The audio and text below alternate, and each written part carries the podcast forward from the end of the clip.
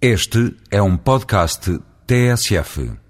A pressa é inimiga da perfeição, dizem os antigos. Mas o que estes senhores ainda não sabiam é que depressa e bem, agora, também há quem. Quem? O chefe António Boia, que, entre muitas outras coisas, é o responsável pela cozinha do restaurante Rios, em Oeiras. Agora, neste restaurante sobre o rio, há menu soft and light. Passado para bom português, isto quer dizer que há almoços leves para o estômago, mas também para a carteira e para o horário de trabalho. Ligeiro, rápido e descontraído. Assim é a definição do novo menu de almoço, que custa cerca de 20 euros por pessoa e pode ser degustado de segunda a sexta-feira, do meio-dia às três e meia da tarde.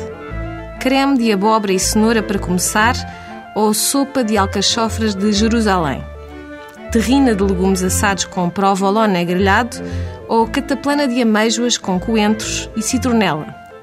As opções são quase todas irresistíveis. A técnica é simples. Não provo hoje, vem cá amanhã. Depois, a dieta também pode ajudar a optar entre a salada de lavagante com vinagrete de tangerina e legumes grelhados, ou o risoto de lavagante com espargos verdes, ou ainda o lavagante grelhado com manteiga montada na secção das carnes, escolha-se a perna de cabrito em forna lanha lenha com arroz de tabuleiro.